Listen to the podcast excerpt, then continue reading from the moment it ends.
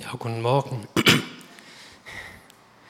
Ich, ich stehe hier, ich, ich habe keine fünf Brot und zwei Fische vielleicht, oder? Ich habe maximal Krümel, einen kleinen Notizzettel, wo kaum was draufsteht und ich bin hier, aber weil ich weiß, ich soll Gott vertrauen und von ihm alles erwarten. Ich habe die ich habe die Woche über gefragt und war im Gespräch mit Gott, oh Gott, was willst du mir geben, was soll ich weitergeben, was hast du vorbereitet für die Gemeinde? Und was ist dran.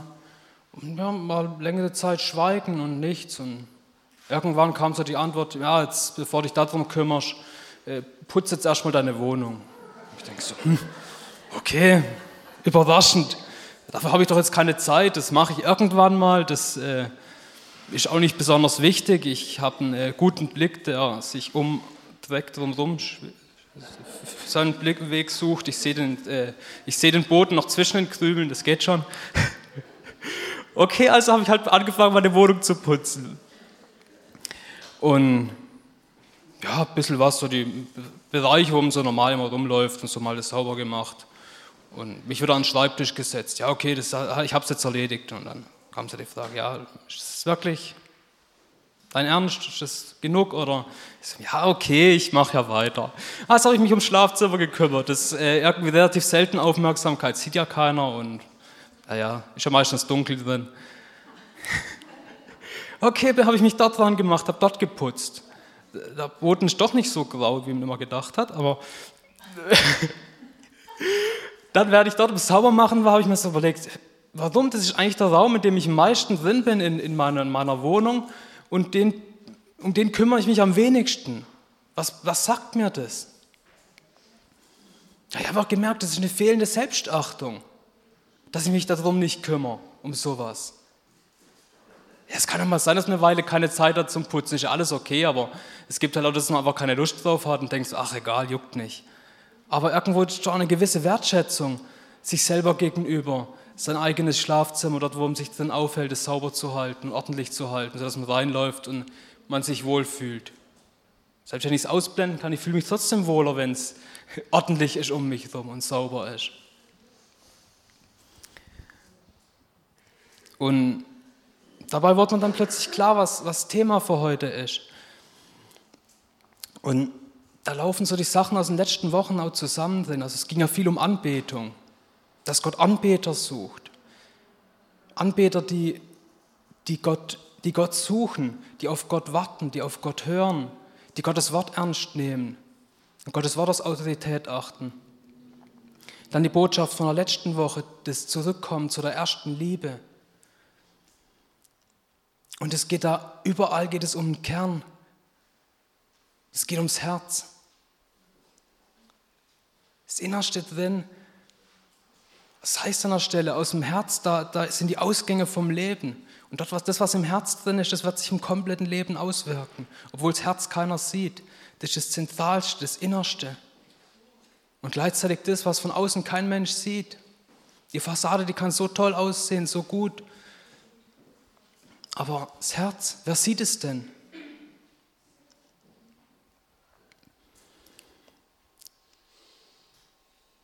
Und Jetzt die Frage, warum, warum denn? Also einmal, ich habe da zwei Punkte. Warum das gut ist, sein Herz sauber zu halten. Und zwar einmal auch wieder die Selbstachtung. Also wenn ich mal gucke, was Jesus für eine Person in mir drin geschaffen hat, die neue Schöpfung in Jesus, da wäre doch mal ein wenig Achtung der, der Schöpfung der Person gegenüber angebracht, finde ich. Das ist doch was Wertvolles. Dafür hat Gott seinen eigenen Sohn gegeben, um die Schöpfung zu erschaffen. Die sollte ich doch ein bisschen wertschätzen, ein bisschen Respekt gegenüberbringen.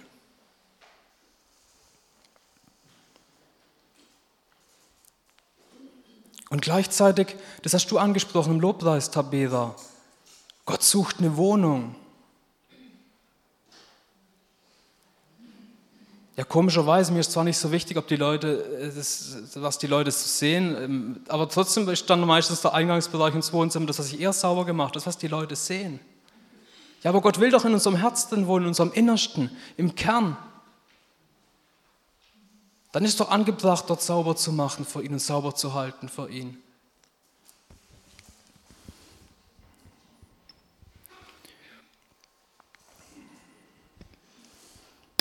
In Johannes 14, Vers 23 gibt es einen Vers.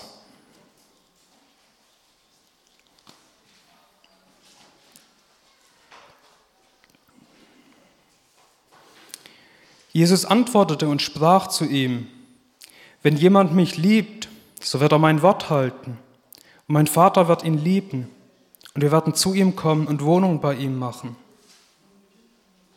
Das will Gott. Gott sucht eine Wohnung und die will er in uns drin machen.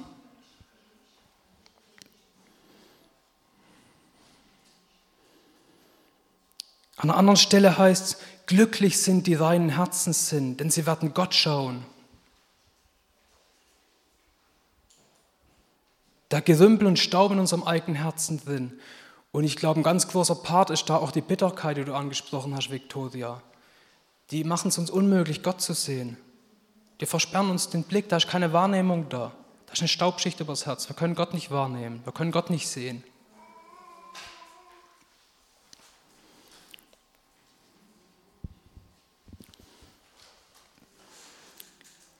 Und gleichzeitig ist Herz so eine Sache, wo immer wieder das Wort auch darüber redet, das haben wir Menschen nicht so wirklich im Griff. Das ist, da heißt, was von trügerisches Ding, das kann kein Mensch ergründen. Und wir verstehen selber oft nicht, was da drin vorgeht. Aber Gott selber, der ist ja auf der Suche. Der, es gibt gerade die, die Propheten sind eine Geschichte durch von Gott, einem Gott, der auf der Suche ist nach Menschen, nach Herzen. Bis da heißt, mit, mit, mit Seilen der Liebe zieht er oder im Jeremia steht richtig oft früh sich aufmachend und sendend, früh sich aufmachend und lehrend, früh sich aufmachend und suchend. Er steht sogar früh auf extra dafür, weil er Menschen sucht. Gott hat da einen Wunsch, Gott hat eine Sehnsucht. Oder wie Jesus mit dem Bild beschreibt, wie eine Glucke ihre Küken zu sich ruft. Ich weiß nicht, ob ihr das kennt. Also wir hatten früher hatten wir immer Glucken daheim, da konnten das wirklich beobachten. Wenn da nur irgendwie ein Vogel am Himmel oben gekreist ist, irgendwas war, die hat es gesehen, die Glucke, die hat die Kleinen gerufen, die waren sofort unter den Flügeln. So sucht Gott.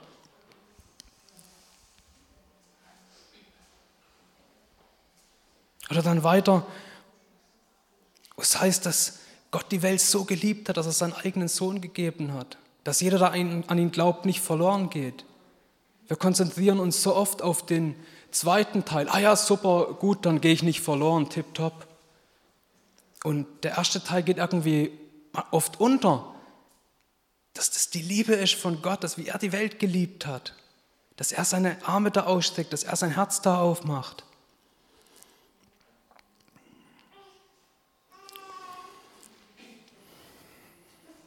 Dann auch weiter zum Thema Herz in Lukas 21, Vers 33 bis 36.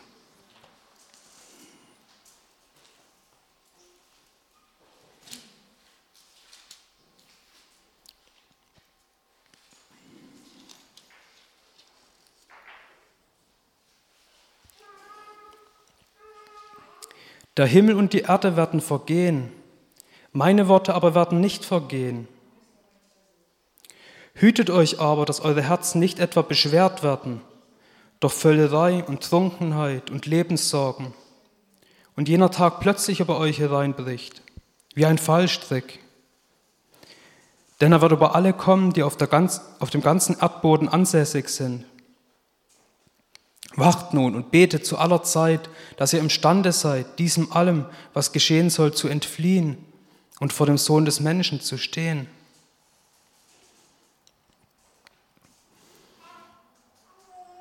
Hier werden ganz konkret Sachen angesprochen, die das Herz schwer machen. Und diesem Herz schwer machen, Gott zu sehen und, und auf Gott zu hören. da wird angesprochen Völlerei, Trunkenheit, Lebenssorgen. Und ich meine, das ist 2000 Jahre her, unsere Zeit verändert sich. Damals war vielleicht Essen so eine, eine, Sache zum Genießen. Ich meine, das ist immer noch, um sich abzulenken. Aber wir haben jetzt mittlerweile haben wir 2000 Jahre lang geforscht nach weiteren Möglichkeiten, uns abzulenken und unsere Zeit mit irgendwas totzuschlagen. Und ich denke, wir waren da als Menschen wirklich erfolgreich damit. Wir haben dann eine ganz starke Arbeit geleistet. Und es gab noch nie eine Zeit, in der es so leicht war, Völlerei zu betreiben. Und zwar von Kopf, sich anzufüllen mit allem, was man auch nur irgendwie sich wünscht, sich erwartet. Und alles ist sofort da. Wenn das nächste Video zwei Sekunden lädt, wenn ich draufklicke, dann ärgere ich mich schon, dass irgendwas nicht funktioniert hier. Alles muss sofort passieren.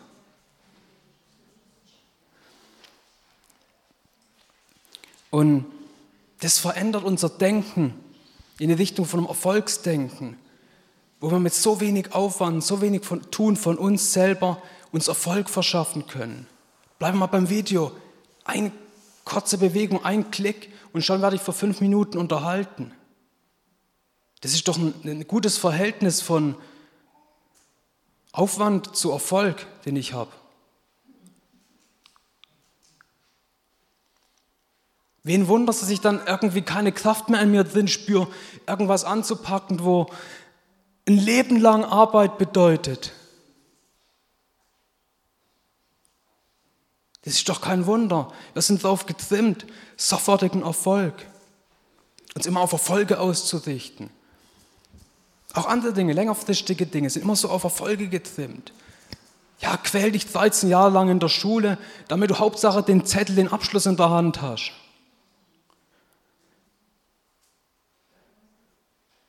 Streng dich an, damit du den Berufsabschluss schaffst, dass du das Studium schaffst, dann hast du dann hast Und dann hast du es erreicht. Und an dem Punkt, wo ich es erreicht habe, merke ich so, ach, das ist ja doch nur ein Zettel. Und ich glaube, das ist ein, ein, starker Einfluss für unser Denken, was Erfolge angeht und was Ziele angeht, die zu erreichen sind. Und gerade wenn es darum geht, motiviert zu bleiben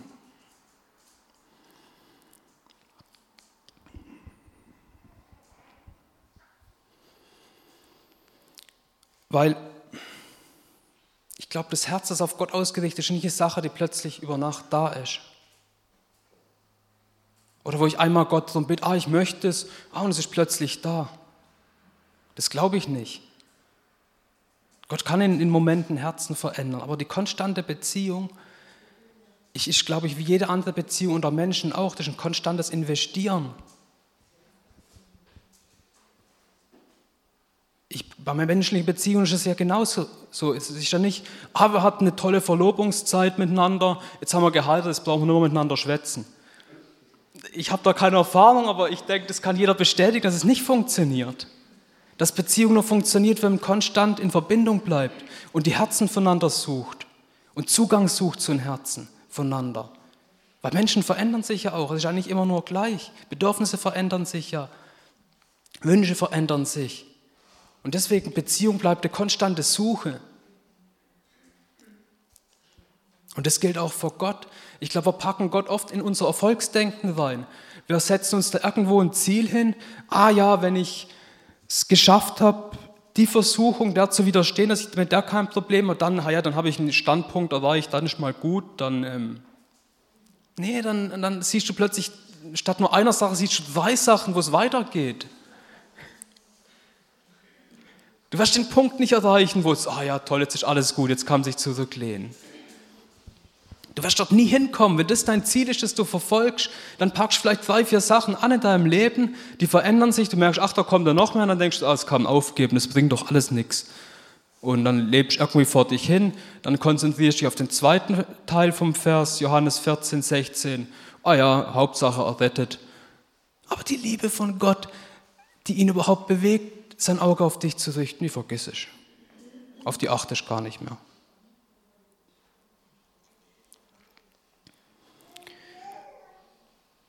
Ich ich glaube, für uns ist wichtig, dass wir eine Freude entwickeln an der Suche nach Gott. Dass wir uns nicht so darauf ausrichten, was Bestimmtes zu finden, was Bestimmtes zu erreichen, sondern dass wir eine Freude, eine Leidenschaft entwickeln, dafür zu suchen. Unseren Blick auszurichten auf Gott und zu sagen, jeden Tag ein Stück näher. Uns nicht verrückt machen mit kleinen Dingen, ah, die versuchen, ah, dies und jenes. Ja, natürlich, Gott will uns heiligen, Gott will uns verändern. Alles okay, aber ich glaube, wir machen uns viel zu oft verrückt mit den ganzen Details und vergessen dadurch den Weg, den uns Gott fürs komplette Leben vorbereitet, dass wir ein komplettes Leben lang ihn suchen werden.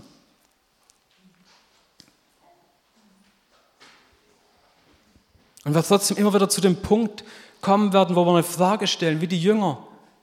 Wer ist denn der, das im Wind und Wellen gehorchen? Wir werden immer wieder zu dem Punkt kommen, den Gott, die Facette von Gott kenne ich ja gar nicht. Wer ist denn das? Ja, du kennst ziemlich viel nicht und ich auch. Und dafür ist unser menschliches Leben viel zu kurz, dass sich da wirklich dramatisch was verändert daran. Da, wo wir eine Sache gelernt haben, wird es uns zwei weitere Sachen zeigen, die wir noch nicht wissen. Und das ist auch okay und das ist auch kein Problem. Da gibt es einen Vers in Psalm 40, Vers 16.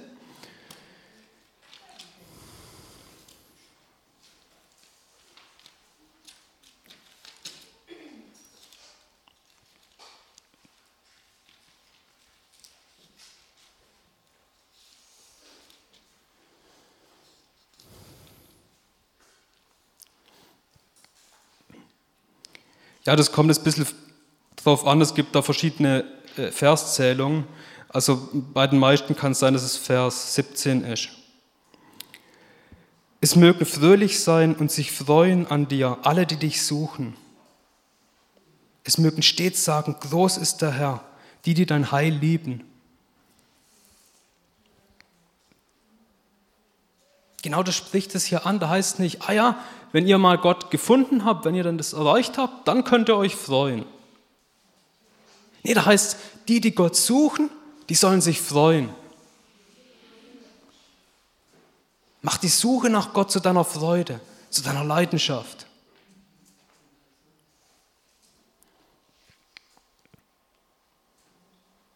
Ganz was Ähnliches sagt Psalm 105, Vers 1 bis 5.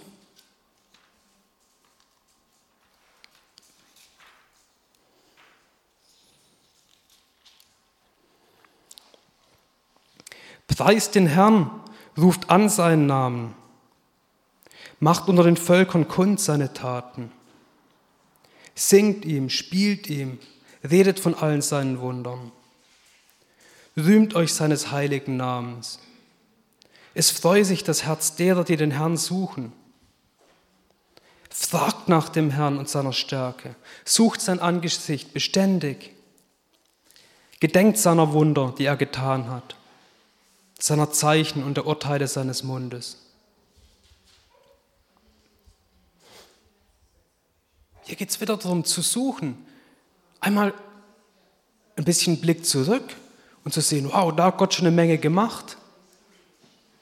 Wenn ich jeden Tag so nur im Heute stehe, dann überfallen mich vielleicht die ganzen Probleme, die ich sehe, die ganzen Dinge, die da sind. Aber wenn ich mal ein bisschen größere Zeiträume angucke gucke, ah, okay, was hat denn Gott bisher schon gemacht? Dann sehe ich, oh, schön, ich bin nicht mehr der gleiche Mensch wie vor fünf Jahren. Gott macht was. Langsam, Schritt für Schritt, Schicht für Schicht, verändert er, macht was. Und wenn ich da mal zurückgucke und Gott dafür anbete, was schon passiert ist, werde ich mir das ermutigen, dran zu bleiben, weiter auf der Suche zu sein. Und weitere Puzzlestücke zu finden, wie ich Gott kennenlernen kann,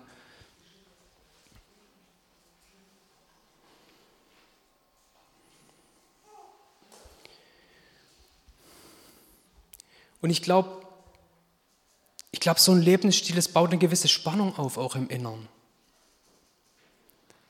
Wenn ich konstant auf der Suche bin, dann wird mir auch bewusst, ich bin noch nicht angekommen, ich bin noch nicht da. Und das auch auszuhalten, das zu, das zu akzeptieren, ja, ich bin noch nicht da. Ja, ich bin hier nur ein Fremdling auf der Welt. Ja, ich gehöre ja nicht wirklich dazu. Ja, ich suche, was es weiter darüber rausgeht. Und ja, es ist noch nicht alles perfekt. Das auszuhalten, das zu akzeptieren und nicht davor zu fliehen. Und nicht, sobald ich irgendeine negative Emotion in mir spüre, irgendeinen Weg rauszusuchen, irgendeinen Weg, um davon abzuhauen. Ich habe da vor einer Weile mich ein bisschen selber analysiert, was mich eigentlich dazu bringt, einfach zu viel Zeit zum Beispiel jetzt auf YouTube zu verbringen. Und ich habe gemerkt, das ist ein Ding, das in mir abgespeichert ist. Wenn ich da drauf klicke und da irgendwas anschaue, geht es mir zwar nicht gut, aber wenigstens einigermaßen okay. Ich fühle nicht viel, aber es fühlt sich auch jetzt nicht schle wirklich schlecht an. Also erst danach dann, wenn ich merke, wie viel Zeit ich verschwendet habe. Aber in dem Moment, es ist okay, es fühlt sich in Ordnung an. Und es ist einfach mal eine Flucht. Ich bin irgendwie, ja, ein bisschen, weiß nicht genau, was ich jetzt als nächstes machen soll. Ich müsste es mal ein wenig nachdenken, mal klare Ziele setzen. Ach, keine Lust, komm ein bisschen. Und dann fünf Stunden später, ja, war auch nicht ganz so lang, aber die Zeit geht erstaunlich schnell rum. Die Sachen, die sind entwickelt, dir so viel Zeit wie nur irgendwie möglich abzunehmen. Das ist das Ziel, das die Entwickler da hinten verfolgen. Das müssen wir ganz, dem müssen wir ganz klar ins Auge sehen. Das ist nicht entwickelt dafür, der Menschheit was Gutes zu tun. Das ist entwickelt dafür, dir deine Zeit wegzunehmen und die zu eigenen Interessen zu nutzen, dir Werbung zu zeigen und dich zu melken. Dafür sind die Sachen da, für nichts anderes.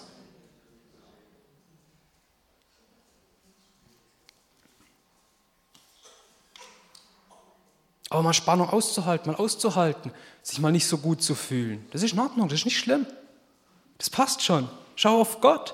Und, und, und wenn du weißt, dass das das ist, was du suchst, dass das das ist, wo du deinen Blick ausrichtest, dann ist das okay, dann kann man mal einen Tag sich nicht ganz so danach fühlen. Das ist nicht schlimm, das ist kein Problem. Der Mensch kann das aushalten. Es wird wieder Tage geben, wo du Freude empfinden willst, und zwar Freude wirklich von Gott kommt, wenn du konstant an der Suche bleibst. Und wenn, du, wenn wir konstant in der Suche drin sind, wird die Freude auch zunehmen. Und wird man mehr Freude erleben in Gott.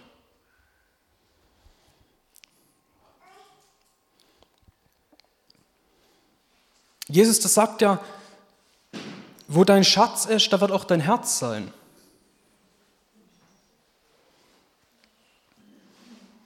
Und ich denke, das so anzuschauen, das ist, glaube ich, bekannter für uns so. Das, ah ja, okay, ich hänge irgendwie doch ziemlich arg an Geld. Ah ja, klar, doch stimmt, da hängt irgendwie mein Herz dran, da muss ich was ändern, okay. So was kennen wir vielleicht noch, die Herangehensweise. Aber ich glaube auch, dass man den Satz umdrehen kann. Da, wo dein Herz dich hinzieht, dort ist dein Schatz. Siehst du als Finger, so als das dir zeigt. Ja, wenn du dauernd in ein Verhalten reinfällst, das du eigentlich irgendwie denkst, du willst gar nicht, dann kannst du davon sicher ausgehen, irgendwas in dir drin liebt das Verhalten. Irgendwas in dir drin liebt die Sünde. Auf irgendeine Art und Weise hängt dein Herz da dran. Und das so ehrlich zu sich sein, ja, es ist tatsächlich so. Wenn ich es nicht lieben würde, würde ich es auch nicht tun. So doof sind wir Menschen nicht, dass wir irgendwas tun, das wir nicht auf eine Art und Weise mögen. Wir mögen die Sünde, die wir tun. Alles andere wäre eine Verarschung von uns selber. Sicher, wir stimmen nicht mit dem ganzen Sein gegenüber, weil der Heilige Geist tut sein Werk an uns. Und deswegen wird in uns drin was sagen, wird sich das Gewissen melden, sagen, hey, das passt nicht. Aber es wird auch ein Teil noch da sein in der alten Natur, im Fleisch, die genau die Sünde liebt. Sonst hätte ich doch keinen Zug dazu.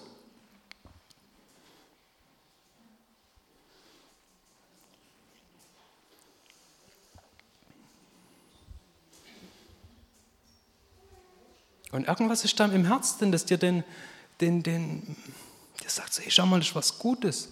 Und dann fängt darüber nachzudenken, hm, was sehe ich denn in der Sache jetzt wirklich Gutes? Und nicht nur zu sagen, ja, das ist schlecht, das ist schlecht. Ja, das ist schlecht, aber äh, irgendwas in dir drin weiß es noch nicht, dass es tatsächlich so ist. Sonst würdest du es nämlich nicht mehr tun. Also konfrontier das mal. Okay, was ist denn jetzt da drin? Der Angelpunkt, wo sich immer der Haken einhängt und zieht. Was in mir drin sagt denn, dass ein Verhalten, das ich weiß, es mir nicht gut tut, doch irgendwie toll ist und irgendwie was Gutes gibt. Und ich glaube, dass man da in Kooperation mit Gott und wirklich mit einer Ehrlichkeit, was das angeht, und uns da nichts selber vormachen. Ich glaube, dass wir da weiterkommen werden und dass Dinge entdecken werden, die wir mögen, auf irgendeine Art und Weise.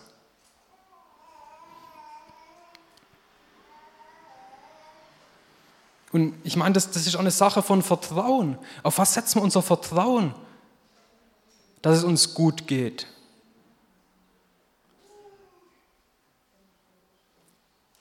Und ich glaube, oft ist das Vertrauen in den durch einen Algorithmus erstellten Feed in irgendwelchen sozialen Medien, ist das Vertrauen in den Feed größer als in Gott, dass er Freude schenkt. Das Verhalten zeigt es doch. Das ist doch offensichtlich. Wenn ich ein größeres Verlangen habe, durch Insta zu scrollen oder was auch immer das für eine App ist oder von als Gott zu suchen, ja, dann setze ich halt ein größeres Vertrauen, dass der Feed mir da was vorschlägt, was automatisch ist, das mir scheinbar gefällt, weil ich, ich schalte nicht mal meinen eigenen Kopf an, dass ich was suche. Wenn mal der Feed wegfällt und ich wirklich suchen müsste, was gefällt mir denn tatsächlich? Was möchte ich denn? Was wünsche ich mir denn? Dann würden wir plötzlich gar nicht mehr viel Zeit dem, mit dem Mist verbringen. Weil da müssten wir nachdenken. Da müssen wir also überlegen, was gut ist für uns. Das ist ja schrecklich.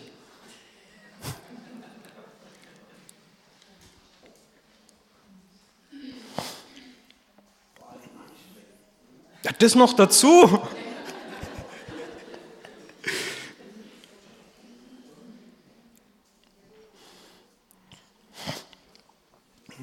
Ich glaube eben, das ist das, das, auch das Anstrengen, die Anstrengung zu fliehen, den einfachsten Weg, das ist so verlockend, das ist so angenehm, sich hängen lassen, so. Aber ich glaube nicht, dass das sich hängen lassen so zu irgendeinem Ziel führt, wo man ernsthaft sich freut, wenn man das Ziel erreicht hat und mal sieht, wo man angekommen ist.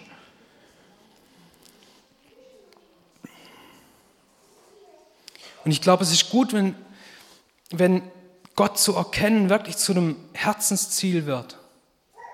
Und das ist ein Prozess, das ist, das ist die Suche, die dein ganzes Leben lang anhalten wird. Die wird nicht aufhören.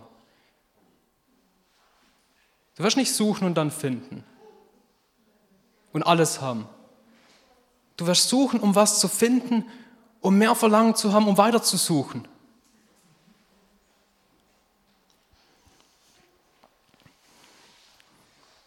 In Philipper 3, Vers 7 bis 8, ganz bekannte Verse.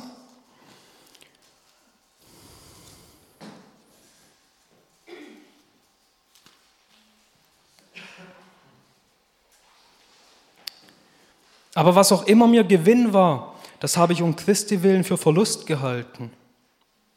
Ja, wirklich, ich halte auch alles für Verlust, um der unübertrefflichen Größe der Erkenntnis Christi Jesu meines Herrn willen um dessen Willen ich alles eingebüßt habe und es für Dreck halte, damit ich Christus gewinne.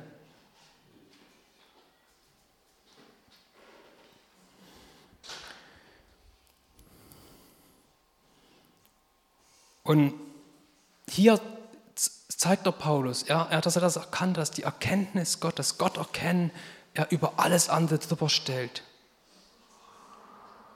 Nicht sein Dienst, nicht sein Handeln, nicht sein, eine Anerkennung, äh, die er unter den Gemeinden hatte oder was auch immer ihn hätte antreiben können. Was er über alles drüber gestellt, wo alles andere für Verlust und für Schaden gehalten hat, war Gott zu erkennen, Jesus zu erkennen.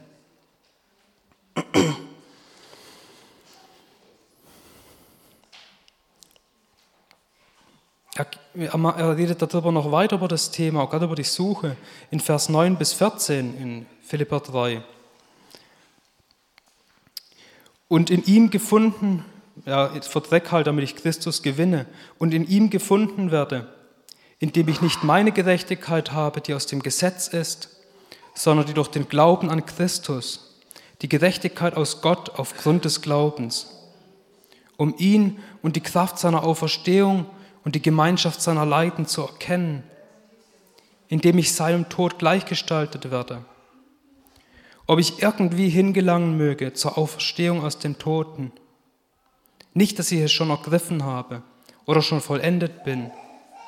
Ich jage ihm aber nach, ob ich es auch ergreifen möge, weil ich auch von Christus Jesus ergriffen bin. Brüder, ich denke von mir selbst nicht, es ergriffen zu haben. Eins aber tue ich, ich strecke mich aus nach dem, was vorn ist und jage auf das Ziel zu, hin zu dem Kampfpreis der Berufung Gottes nach oben in Christus Jesus.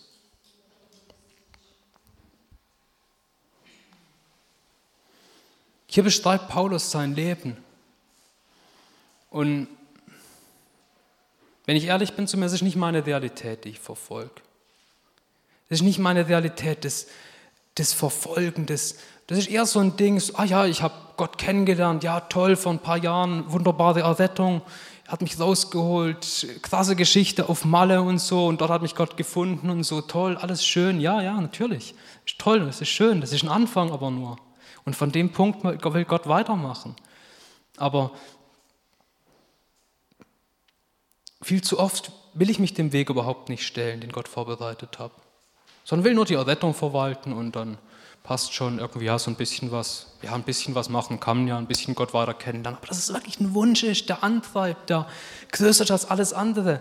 Das möchte ich, dass es zunimmt. Das möchte ich in meinem Leben drin sehen.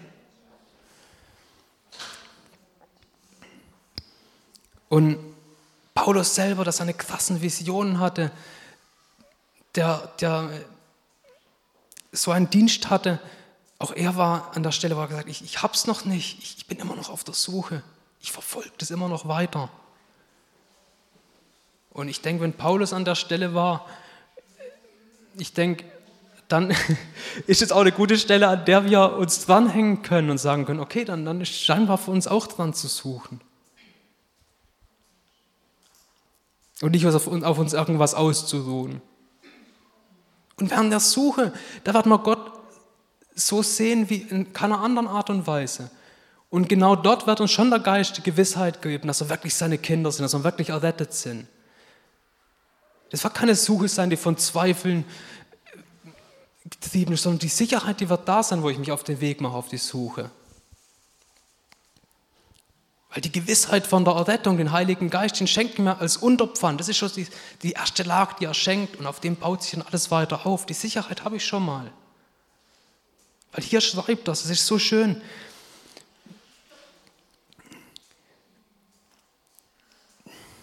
Nicht, dass ich es schon ergriffen habe oder schon vollendet bin.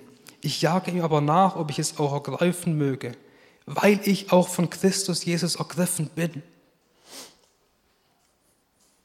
Das sagt er nicht irgendwie hoffentlich, äh, schnappt mich Jesus. Das ist sich sicher. Jesus hat mich. Das ist sich sicher, das ist seine Überzeugung. Und daraufhin kommt sein Wunsch und ich will ihn.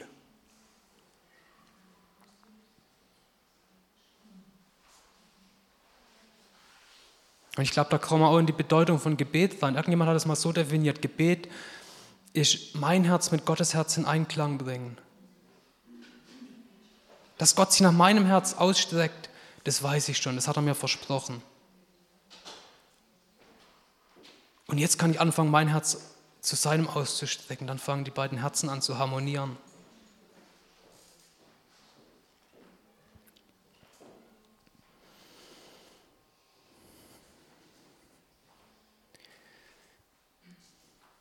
Ein Vers, wo wir uns auch oft, oft darüber geredet haben in der letzten Zeit, das Zerstören von Gedankengebäuden, die sich erheben. Aber gegen was? Gegen die Erkenntnis Gottes. Es geht nicht um irgendeinen Kampf. Es geht um Gott zu erkennen. Und okay, da muss halt alles andere weg, das dem gegenübersteht. Aber es geht nicht irgendwie nur, ja, wir machen die Gedankengebäude kaputt, die uns irgendwie unglücklich machen. Nein, es geht um Gott zu erkennen. Und deswegen müssen die Gedankengebäude weg. Das ist die Motivation für Veränderung, für Befreiung. Weil Gott einen Weg frei machen möchte, dass wir ihn erkennen. Deswegen.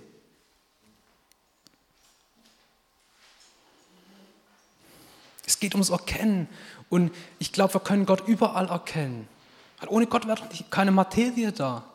Ich kann doch hier in dem Blech da, kann ich doch Gott drin sehen.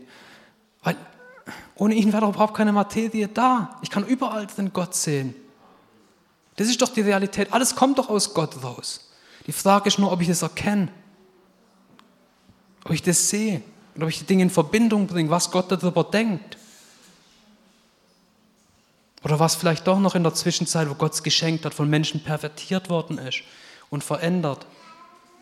Und plötzlich eine Sache, die eigentlich mal gut war, von Gott her geschaffen, plötzlich nicht mal gut ist für mich. Und ich deswegen die Dinge in Verbindung bringe. Gott, zu, zu was hast du die Dinge geschaffen, die mich umgeben? Was ist dein Blick auf die Dinge drauf?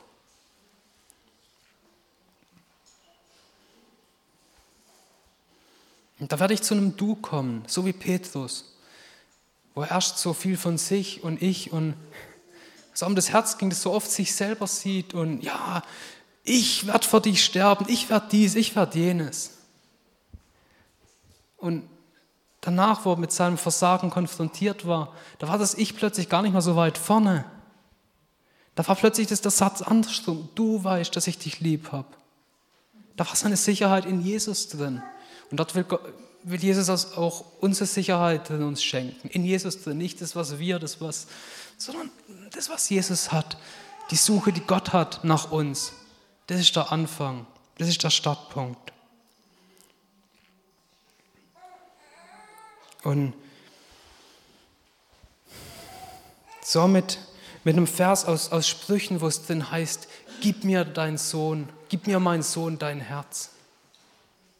Das ist die Bitte, die Gott richtet. Hey, gib's mir doch, gib's mir doch, das ist in guten Händen. Vertrau doch darauf. Gib's mir. Gib's mir. Und nimm es nicht wieder zurück. Lass es, lass es da liegen. Lass es in der Ruhe drin bei Gott. Da ist gut aufgehoben.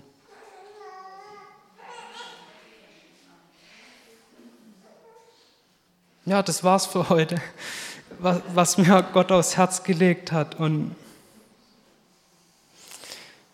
ja, Vater, ich bitte dich, dass das wirklich, dass es sichtbar wird in unseren Herzen drin, dass, dass wir eine Konfrontation haben mit deinem Licht in unserem Herzen drin, dass dein Licht da reinscheint und zeigt, wo da staubige Flecken sind und wo du aufräumen möchtest, wo du,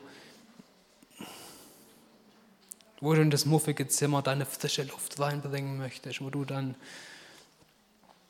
deine Art, deine, deine Liebe in uns drin offenbaren möchtest, in unserem Herz drin. Dort, wo du unser Herz in deinem Herz, in deiner Hand zur Ruhe bringen möchtest.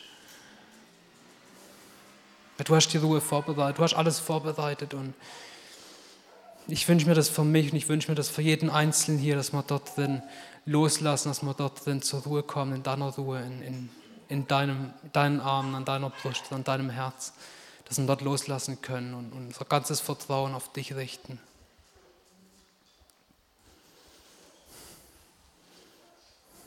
Danke dafür. Danke, dass du alles vorbereitet hast. Danke, dass es vollbracht ist, dass, dass keine Leistung von uns mehr dafür nötig ist, sondern auf ein Vertrauen auf deine Leistung, auf das, was du gibst.